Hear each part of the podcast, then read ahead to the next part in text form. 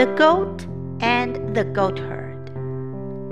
A goatherd had sought to bring back a stray goat to his flock. He whistled and sounded his horn in vain.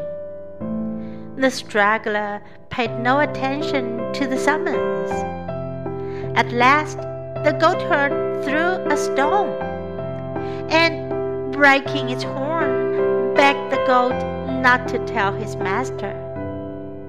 The goat replied, Why, you silly fellow, the horn will speak, though I be silent. Do not attempt to hide things which cannot be hid.